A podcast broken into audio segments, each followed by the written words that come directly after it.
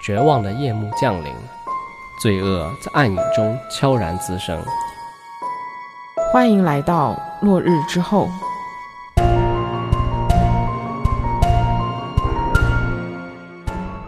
Hello，大家好，我是根浩乙。我是金龙鱼，我们的节目会在周二更新。如果大家喜欢我们的节目，可以订阅我们。对，欢迎大家来订阅。今天给大家带来一起中国台湾省的案件。哦，在讲这个案件之前，想和大家聊一聊台湾的死刑。就其实台湾近几年是有在推动废除死刑的，哦，然后自从他们推动废除死刑以来呢，死刑的判决已经有在连年下降了，其中女性更是屈指可数的。哦，它本来其实女性的那个死刑犯就也不多。多在一九八零年至二零一三年间，总共也不过三人。就三十多年了，只有三个人。对对对，呃，台湾目前死刑待执行名单上是四十三个人，然后我们今天要讲的案件凶手就是其中唯一的一位女性。他到底犯了什么案子呢？那就让我们开始今天的故事吧。好的，故事发生在台湾省的小吃之乡南投县的埔里镇，在那里，它小吃店是遍地可见的。然后呢，这里最出名的小吃之一是臭豆腐。啊，臭这个豆腐不是什么长沙臭豆腐对或者绍兴臭豆腐吗？对，，之前去台湾旅游，呃呃，那个什么大肠包小肠之类的，哦，但是他没想到居然是臭豆腐。二零零九年七月二十号，当地最大的臭豆腐供应商的老刘家门口挂起了办丧事的白灯笼，而这次去世的正是第三代的当家人刘宇航。周围的邻居在为他们家哀悼的同时，心里更多的是疑虑，怎么了？就是因为这这短短的两个月以来，这已经是刘家第二次办丧事了。啊，他们家是被人下了什么蛊吗？对，其实就像港台那边会有类似于灵异或者是诅咒这种传说嘛，啊、这种感觉，所以他们家就好像也是遭遇了什么诅咒一般，接二连三的有人死亡，而这一切好像都是从刘宇航和他的老婆林于如结婚后开始的。二零零六年的六月十五号，刘宇航和相恋了一段时间的女友林于如结婚了。在当地的酒店办了一场风风光光的婚礼，很多人参加来祝福这对新人。婚后呢，夫妻两人接手了这家豆腐铺，也许是新鲜感，一开始经营的是有声有色。然后林玉如呢，还研究了新品，接了不少订单，这个生意那那个收益就暴涨啊。那感觉很厉害啊，他嗯们这个年轻人。对，但是呢，好景不长，刘爸爸一年后就因为肝病恶化去世了。也就是从这个时候，老刘家这个豆腐店开始一落千丈。啊，为什么呀？他们的产品不是还也还在吗？嗯，儿子和儿媳妇也在接管嘛，对都呀是年轻人。就是老一辈其实已经退休了，嗯，就其实啊，这两个人有个共同的不良嗜好，也是因为这个不良嗜好让两个人走到一起的，啊，他们有什么不良嗜好啊？就是赌博了。哇塞，先来说看这两个人是怎么认识的吧。林玉如呢，她是一九八二年出生于高雄内门乡的一个普通家庭，她有一个哥哥和两个姐姐。她的父母靠种水果为生，收入呢并不是很多，勉强维持一家人的开销。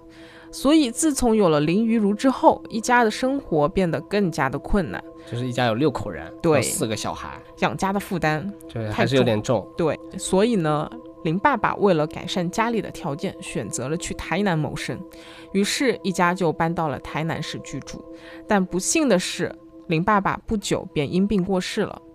这个家庭的重担呢，只能压到了母亲的身上，哇，好惨啊！就是很辛苦的一家人。对啊，这个妈妈要养四个孩子，，啊对，见到母亲这么辛苦啊，就这四个孩子也是非常的，嗯，想为妈妈来分担嘛，所以他们不得不提前踏入了社会。林于如，她高中还没毕业，就跟着姐姐当起了酒女，酒女是什么样的概念？是陪人喝对酒，吗？就是陪酒的那种。就是光陪酒，对还是光说陪做酒那种酒水销售呃，应该也有酒水销售， ？OK，就是她也是在陪酒的时候认识了之后的丈夫，也就是刘家第三代当家人刘宇航。那他们就认识了。嗯，刘宇航就刚刚也介绍，他们家家境是挺富裕的。对，然后他本人呢，从小也展现了一个在体育方面的天赋。哦，怎么说？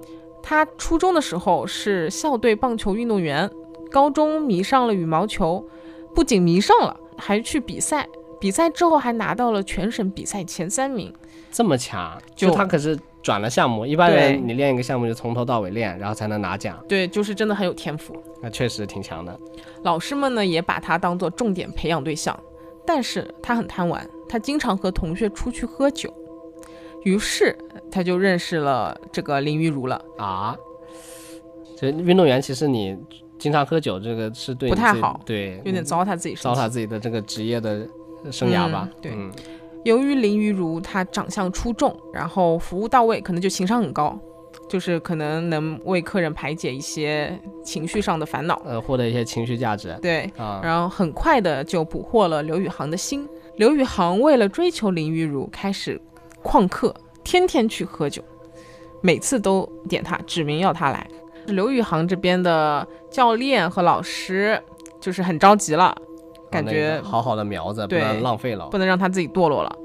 于是呢，他们就找到了刘宇航家里，但是刘宇航的爸爸因为身体不好，也无法去管束儿子很多东西。啊。就是刘爸爸其实很早年就已经确诊了一些身体上的问题了，是吧？呃，应该是的。啊，然后呢，林玉如看到刘宇航出手很大方，并且两人有相同的兴趣爱好，就是我们刚刚说的赌博。于是呢，很快两人就走到了一起，同居了起来。但是可想而知，这段恋情遭到那个双方家庭反对的。啊，你说刘宇航他们家反对就算了，林对玉如怎么也他们家里反对呢？就很奇怪，就比如刘宇航家长反对，是因为他看到刘宇航和林玉如交往之后丢掉了训练，还欠下了巨额的赌债，好好的儿子变成这样，他们觉得都是林玉如的错。那但是嗯，林玉如的大嫂看到刘宇航他也爱赌，然后呃还赌得很大，啊，那有多大呢？他喜欢当六合彩的组头，组头就是类似于自己坐庄和其他人对赌，这种是哦完完全全靠运气的。因为他就是你一般博彩公司，它其实是会计算这概率的。嗯，但是你如果自己跟别人对赌，你计算不了，你只能听上面的人怎么开奖怎么来，对吧？嗯，是。所以呢，就林家大嫂就觉得刘宇航赌得太大了，他带坏了林玉如。有时候林玉如还会找自己家人借钱帮忙还刘宇航这个债，但是也说不清，我感觉可能是还两个人共同的债，嗯，就各执其词嘛。就就太奇怪了，这两个人。但是呢，林玉如当然不会放弃这个嫁入一个比自己家庭环境好的一个地方。她为了能够进入刘家的大门，嗯，想了一个绝招，那什么绝招？就是生个儿子。由此可见，那个时候这个重男轻女的思想还是非常非常严重的。就是奉子成婚是吧？对，一个是奉子成婚，一个就是重男轻女，嗯，就是不可取的一个想法。那他怎么能够确定自己生的是儿子呢？对，那个时候的台湾，它还没有严令禁止医院可以对腹中胎儿进行性别鉴定，所以呢，她每次怀孕了，去检查，只要查到怀的是女孩，就去医院打掉，我靠，这么狠，这个人太狠了。然后直到二零零六年，她已经打过两次胎了，医生告诉她，如果再打胎的话，会对身体造成很大的影响。但是就在这一次，林玉如第三次怀孕的时候，啊林玉如如愿生下了一个男孩。刘家长辈们于是看在孩子的面上，就接纳了林玉如，而且还帮忙还掉了百万赌债。欠了这么多钱，上百万新台币。是嗯，你换算换算成人民币，在零六年也是一笔很非常大的数目。是，对，就可以，而且可以看得出来，林玉如她就很心狠嘛，不管是对自己还是对自己腹中的胎儿，都是很冷血的，相当，他就有点那种为了达到目的不择手段的对感，觉，就是不择手段。而呃且也不管这个生命，一点都不敬畏。因对为虽然是个胎儿，但是对已经，但是是自己的孩子，就是是呀，有种缘分在的吧，能怀上这个孩子，而且虎毒不食子，对没有人会拿自己的这个亲生的孩子作为自己完成目标的一个垫脚石。是的，但是他心这么狠，也完成了他的这个目标，嗯，他就这样顺利的进入了刘家门。但是呢，刘宇航的父母其实还是对他不太满意的，因为他在婚后依旧有那种小赌的一个行为。哎，赌博确实很难改，就他对有这种兴奋，有对这种感觉在里面，有刺激对感。黄赌毒啊。嗯，对对对，就所以呢，平时刘宇航的父亲对他们是管束挺严的。但是，就像我们之前提到的，刘爸爸不是肝癌去世了吗？嗯，所以去世之后就没有人管着刘宇航和林玉如了。那管不住了。于是他们又重新开始赌了起来。两个人的心思呢，也不再专注于经营豆腐店了。哇，也就是从这个时候，刘家的厄运好像就开始了。由于他们豆腐的品质越做越差，然后还乱涨价，完了呢，货还供应不上，一个月都要断货好几次，每一次至少断三天，就感觉好像一个月根本就没有在干活的感觉。就是三天打鱼两天晒网了。对，而且也是从不事先通知那些老板，这些小吃店的老板们就很头疼的。哎嗯，相当头疼。那要我，我肯定不跟他们做生意了。嗯，就是尤其是铺里有一家叫做“你我他”的小吃店，哦，这家店每天至少卖出两千块的豆腐。林玉如这一断货，生意根本就没法做了。那就是他们最重要的一个合作伙伴了，属于是。嗯，就是这家店的店主胡老板啊，也因此十分的苦恼。但是因为胡老板和老刘家也是老交情了，就是和刘宇航父母是差不多辈分的人，就合作了那么多年了。嗯，就两家也合作了很久嘛，啊，所以胡老板一开始是体谅这两位年轻人的，他选择体谅。就就因为觉得可能他们刚刚接手，就还没做好这个做生意的准备，是吧？对，并且还念在和刘家五十多年的合作基础上，胡老板偶尔也会多嘱咐两句，想提点一下，出于一个好意的帮助嘛。嗯，但是没想到换来的是热脸贴冷屁股。林如每次来到胡老板小店，要么是放下豆腐扭头就走，要么就是和刘宇航当面暗讽，就是根本无法沟通的一个状态。让胡老板就心心很凉了，就决定要另谋出路，就寻找其他的厂家了。不跟他们合作了。对，这下子刘宇航的阿公和他的妈妈意识到了事情的严重性，于是立马上胡老板的小店，想充当和事佬，登门道歉，希望他们能给年轻人一次机会。哎，那确实，林玉如呢也亲自道歉了，但是脸上还是不情愿。然后刘宇航呢又很宠爱自己的妻子，把胡老板的劝说全当耳旁风。最后这场道歉也是不欢而散的，胡老板还是决定不再和刘家继续合作了。这期间的其他店铺呢也纷纷效仿，那没法做了。没法做，确实是要和他们家做。是啊，虽然胡老板和刘家断了合作，但是呢两家还是保持着表面的和谐，毕竟合作了五十多年嘛。啊，不能撕破脸了。对，就在胡老板的你我他小吃店重新步入正轨的时候，发生了件令大家都意想不到的事情。二零零八年八月十六号的凌晨，你我他小吃店突然着火了，还好被及时发现。虽然没有人员伤亡，但也让胡老板差点丢了自己的心血。然后巧的是呢，着火当晚有个店员开车经过，他看见林玉如穿着雨衣站在店门口。啊，林玉如放火了啊。嗯，大家也都是这么怀疑的嘛。嗯，第二天，警方也了解到这个情况，于是就约谈了林玉如，还做了笔录。但是无奈没有直接证据，胡老板就算吃了个哑巴亏。林玉如的名声呢，就这样在街坊邻居中传开了。那这个多半是他做的对了。，就这五十多年的交情，一夜之间断绝了。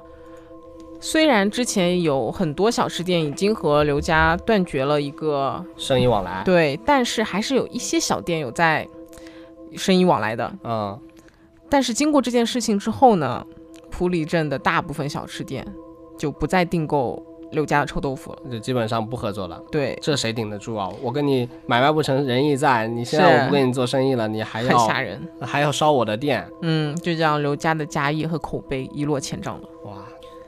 此时大家应该能感觉到，林玉如她不仅仅爱赌博、好吃懒做，更更可怕的是，她的性格是很极端的。是啊，这个真的是有点极端了，他属于杀人放火了。你看之前他堕胎就是杀人嘛，嗯，对吧？他现在还放火烧人家的店，这有点太过分了。对，但是这些都只是她极端行为的一个开始。时间来到二零零九年六月二十五号，也就是刘宇航去世的前一个月，当天凌晨一点三十九分，刘宇航因为上吐下泻，在林昱如的陪同下去往了当地的医院挂了急诊。在抽血化验过后，他被安排在急诊室打点滴观察。到了凌晨三点四十分的时候，值班护士罗慧在例行巡查时突然发现，刘宇航他吊着的那个原本清澈透明的点滴变成了黄色。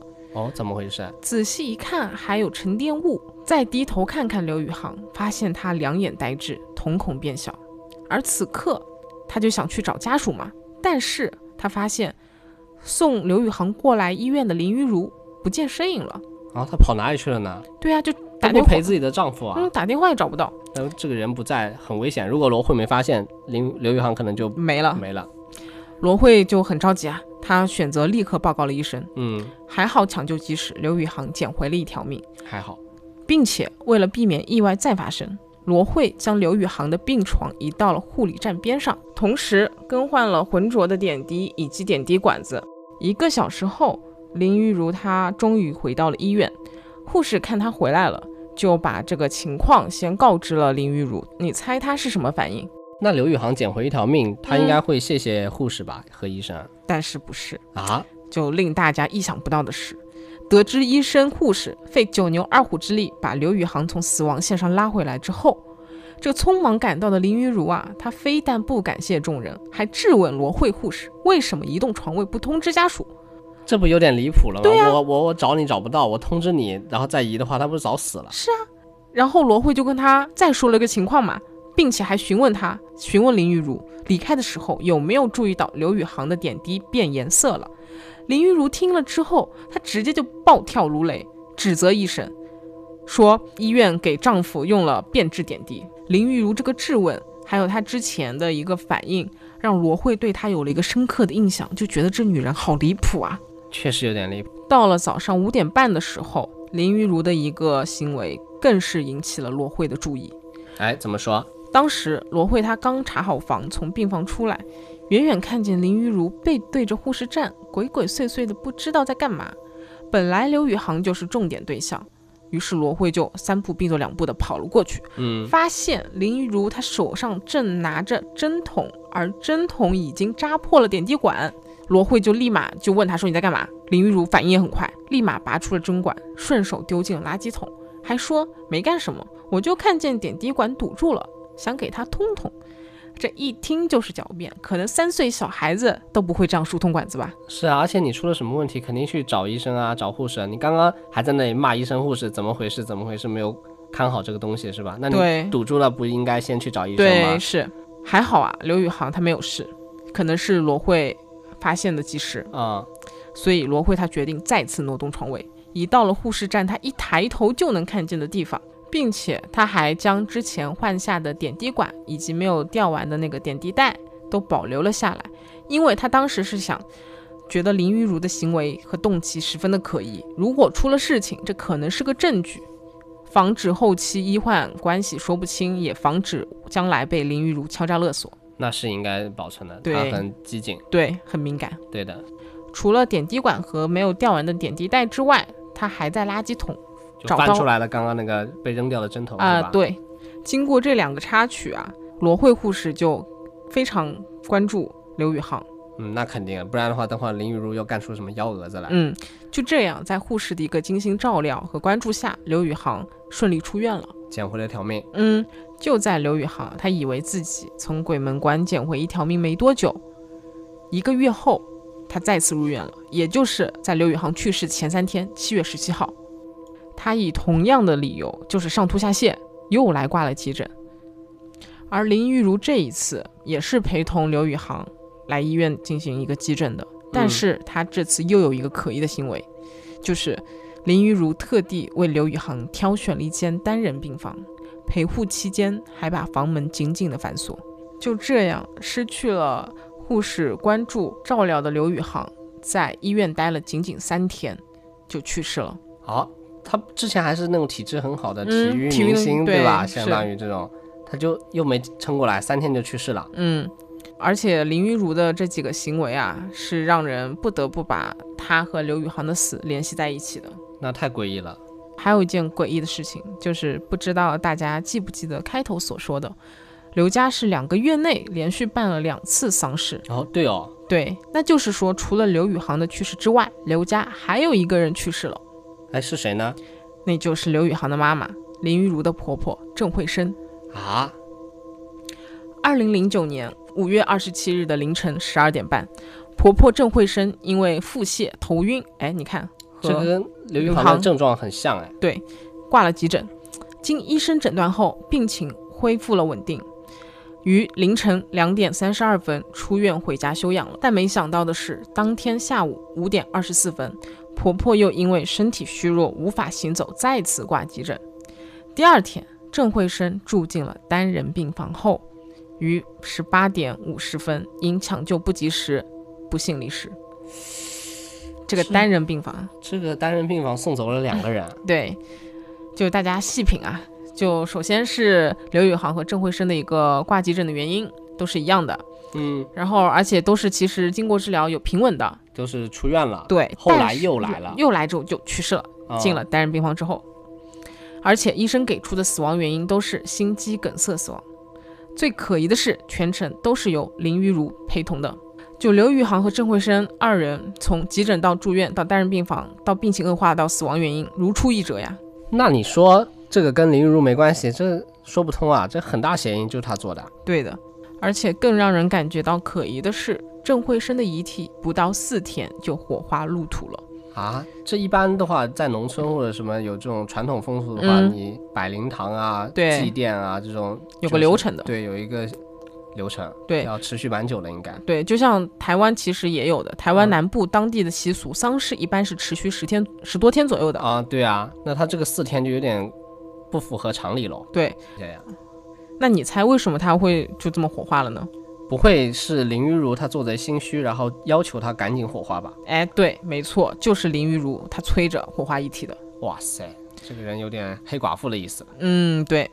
就当时啊，林玉如这个行为是引起了当地警察局侦查队队长陈明成这个陈警官的注意。哦，因为其实啊，在普里镇这个小地方发生像刘家这种可疑事情，那就确会实，你就是茶余饭后的谈资啊，对你很接二连三就死人了，对很吧？快就传开来了嘛。嗯，然后当陈警官他听到刘家不到两个月内发生了两起命案，而且郑慧生的遗体四天内就火化掉了，办案直觉告诉他肯定有问题。那是的，就警察局里啊，大家也在讨论这个事情的。那确实有点离奇。嗯，就在大家讨论这个事情的时候呢，一位不速之客突然主动来到了警察局上门求见，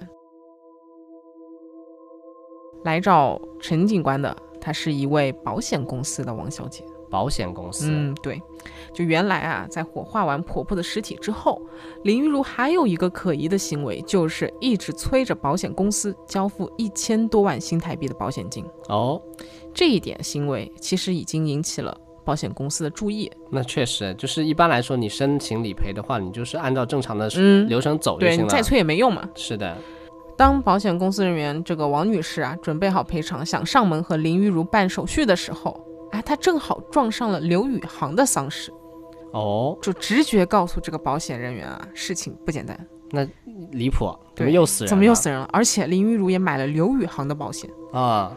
在向警方出示郑慧生和刘宇航的保单之后，保险人员还出示了一份另一个人的保单，哈，还有谁？那就是去年十一月去世的林玉如母亲侯月云的保单，而且这份保单是林玉如投的第一份保单，保单的金额高达了五百零五万元的新台币哇。还有一个诡异的地方，就是从侯月云投保到去世，只有短短的二十六天，就可以看出来是哎投了保之后立马就没过多久就去美世国了。的就是去世的。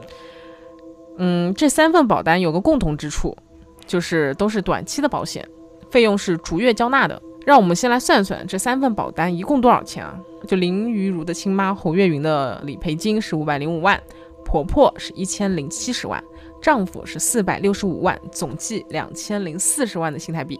这么多，嗯，就听完这些啊，陈警官想起以前自己好像办过一些类似剧情的一个案件。嗯，就像杀人骗保了。，对，其实大家听到现在应该也有这个感觉了吧？是的，于是呢，这个普里镇的警察局就成立了一个专案组，开始调查。他确们实是有理由怀疑的。是的，警方首先来到了之前刘宇航与郑慧生挂急诊的一个医院，询问了刘宇航第一次住院当天值班的护士罗慧。之前说到，罗慧不是有悄悄收集了一些证据吗？是的，就那个点滴带啊，那个管子，还有那对个针头，对，嗯，警方就立马去拿了做化验分析，发现这些东西里面有抗抑郁药、安眠药，还有一个农药，这些都和刘宇航体内成分相吻合。但是呢，经过调查，刘宇航从未患上失眠和忧郁症，而农药是众人皆知的剧毒。刘宇航他是不会主动去服用这些东那西的肯，定不用，而且对医院也不可能往点滴里面加这些东西吧嗯、？对，林警方呢就立即对林玉茹的家中展开了搜查，嗯，就果然找到了这些东西，就可以看出来这些东西是就跟他有关系，对，再结合他之前在医院的一些可疑行为，以及就是他使用过的针头，还有那些点滴袋里面都有这些成分，嗯，就确认他使用了，而且使用在了刘宇航身上，嗯，还有那几份保单。这些都算一个证据嘛，然后有了这些证据呢，还有了他的一个犯案过程，就是医院的监控录像拍下来的，嗯，以及他的个动机，就是杀人骗保。林玉如她下毒杀害自己丈夫的这个行径呢，已经是铁证如山了。是的，而婆婆郑慧生虽然没有留下遗体，但当时陪伴她入院的也只有林玉如她一个人，所以综合所有信息来看，郑慧生也只能是死于黑寡妇林玉如之手。对，因为他首先他入院的时候，他不是什么绝症，对他只是一个普通的上吐下泻的一个是急诊，而且还治好了，是的，平而且稳了嗯就好转了，还回家了。然后对第二天来，然后就不幸就住入了那个死亡之屋单人的病房，嗯，对吧？除了这两个人之外啊，之前不是还提到了吗？嗯有一份林云如她自己亲妈的侯月云的一个保单。难道他连自己的妈妈都不放过对呀、警方也是这么想的，而且不敢想象，但是也想去调查一下嘛。啊？调查后发现，林妈妈发生意外的当天，林玉如有去找过她。哦，这个案件依然有林玉如的出现啊。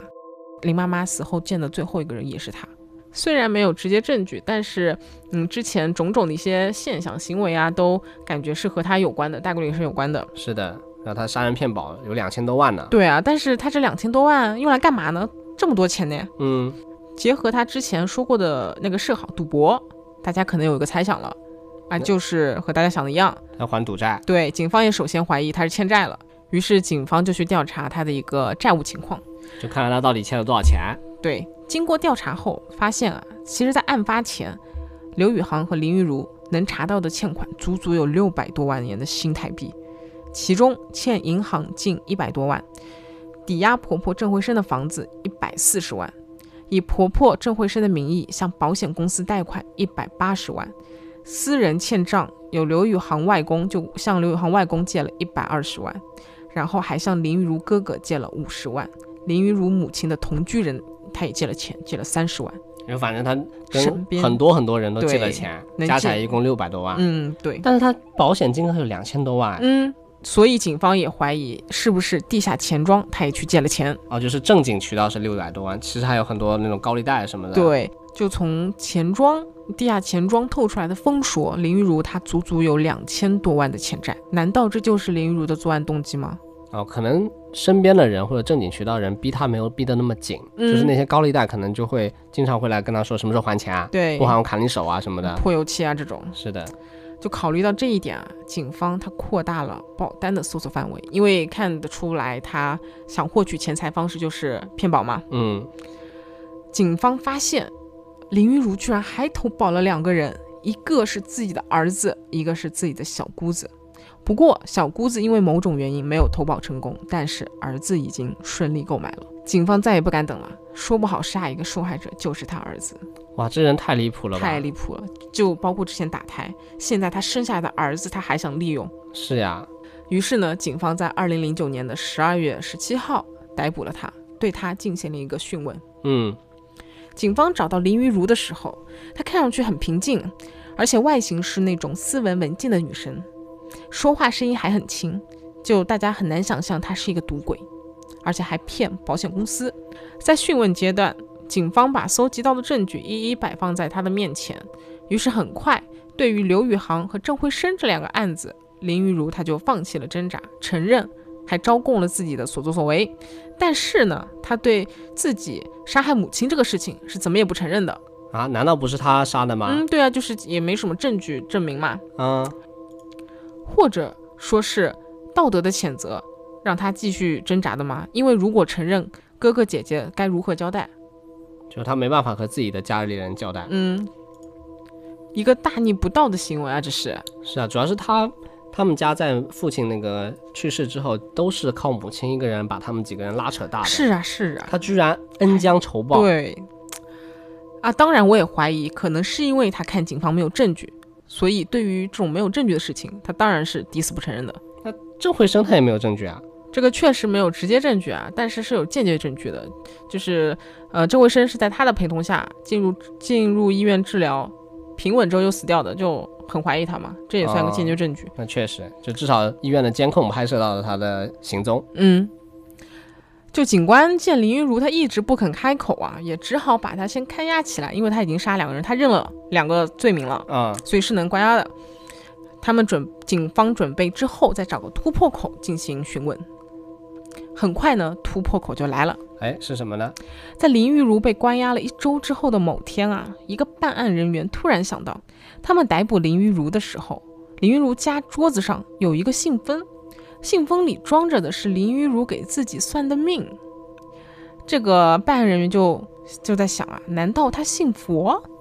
于是他又找到了看守所的工作人员，工作人员告诉他，林玉如平时很少讲话，要么就是看爱情小说，要么就是抄抄心经。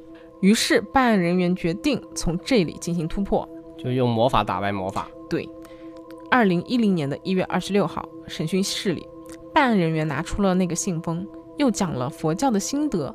当林玉如听到“因果轮回”这四个字的时候，就再也伪装不下去了，她就彻底崩溃了，道出了自己对母亲犯下的一个罪行。哇，啊果然还是他动手的。嗯，原来啊，在二零零八年的十一月九日，林玉如她接到哥哥的电话，就催他一个星期内把那个五十万给还了。之前说到，他借了哥哥五十万，嗯，这个林玉如哪里有钱呢？所以他就找到刘宇航商量啊，没想到两人大吵一架。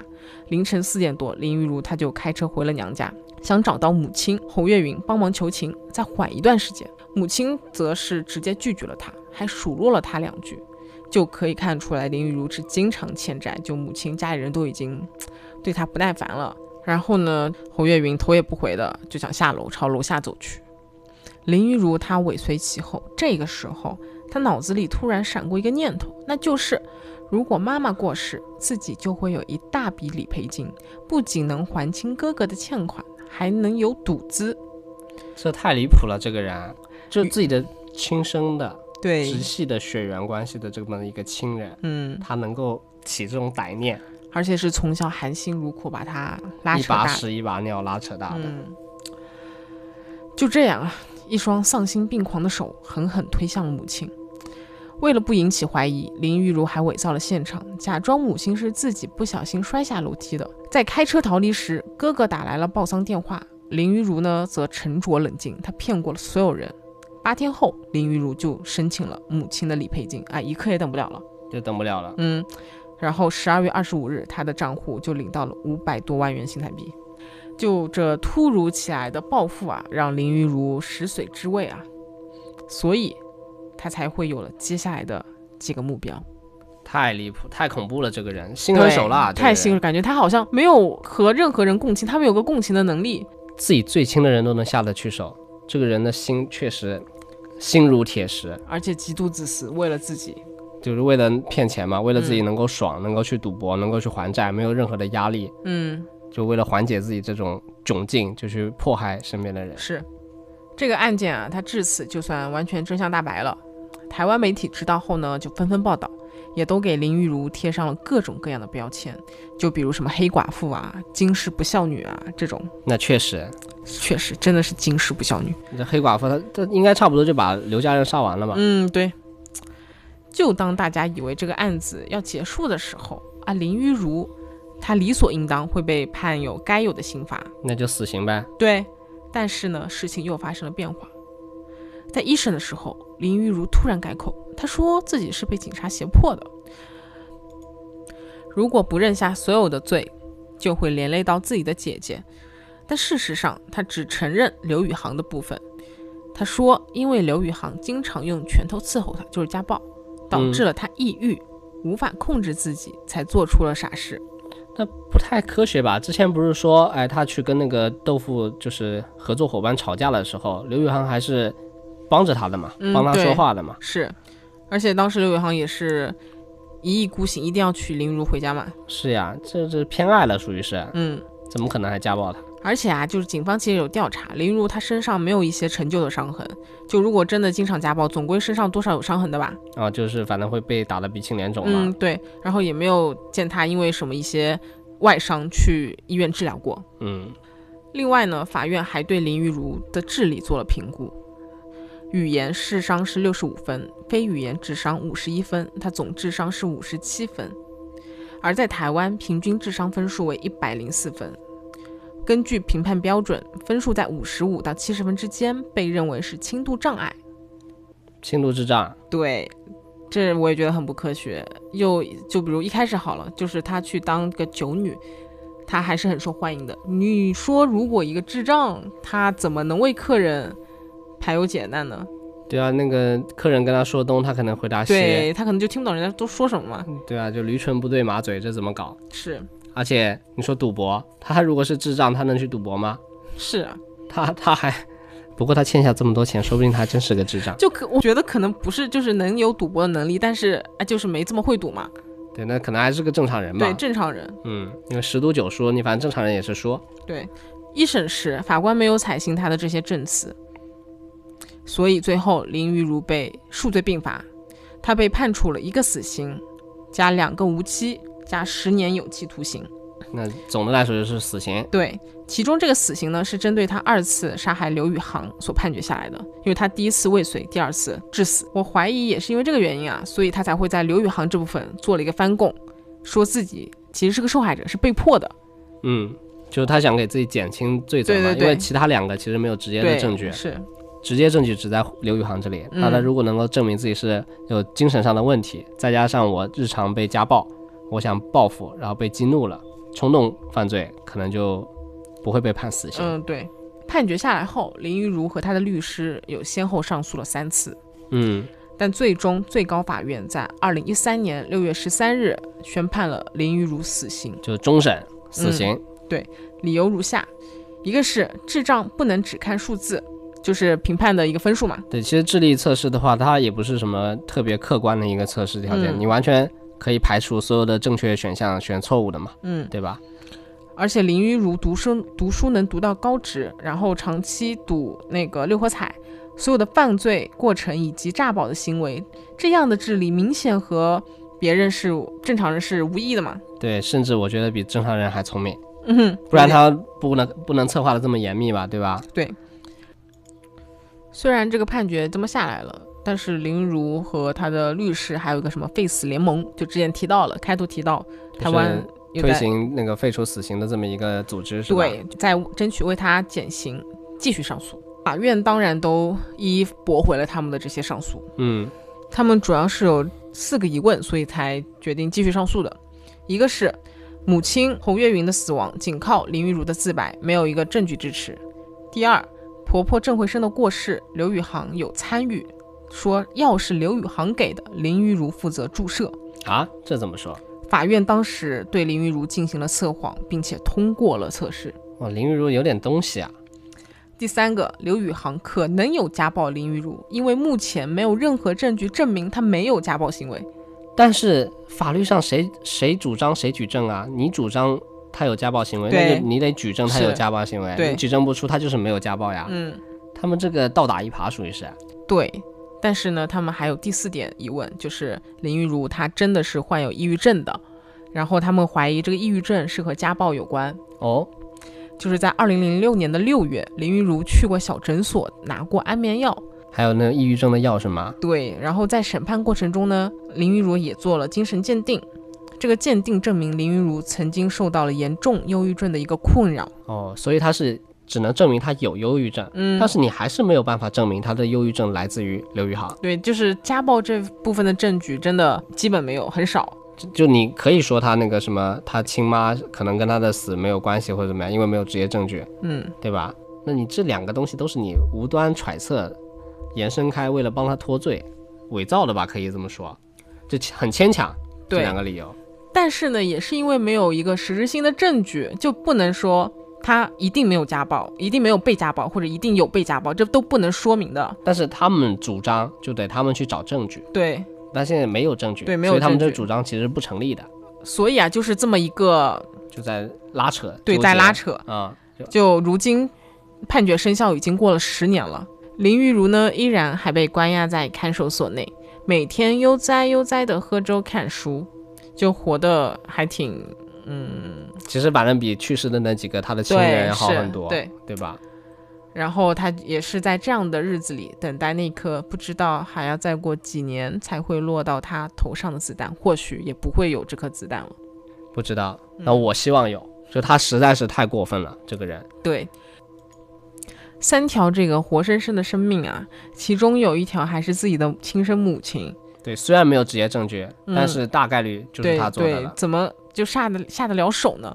而且我感觉他其实也是算一个比较狡猾的人，他知道哪些哪些东西他可以认，哪些东西他可以不认。嗯，是的，而且他为了自己的利益真的是不择手段。对，就对于这样，就是什么动机完全是丧尽天良的，这个社会影响极大的这么一个罪犯，我觉得还是要有死死刑的是一个惩罚的。是对，我觉得死刑是必要的，我不支持废死。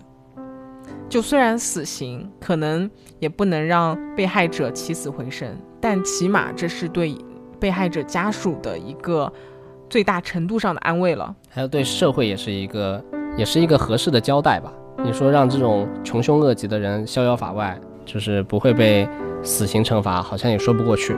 对他们需要为自己所做的事情付出代价。是的，但是我也觉得，就是死刑这个东西一定要谨慎，嗯就是对你要能够让所有的程序、证据都完全完整，整，对吧？才能够判这个人死刑。不对然很多人你说先杀了，然后过几年再跟他翻案，但是这个人已经被你枪毙掉了，那对也也活不过来了。对，所以就是你，呃，判案、破案，然后审判这过程就是非常严谨的一个事情。是的，反正死刑是一个很慎重的一个刑罚吧。，对，嗯，就有，但是你要慎重。是的。那大家对于死刑的看法是什么呢？嗯，欢迎在评论区跟我们讨论。啊，那今天的案子就到此结束了，嗯，好，我们下期再见，拜拜。拜拜。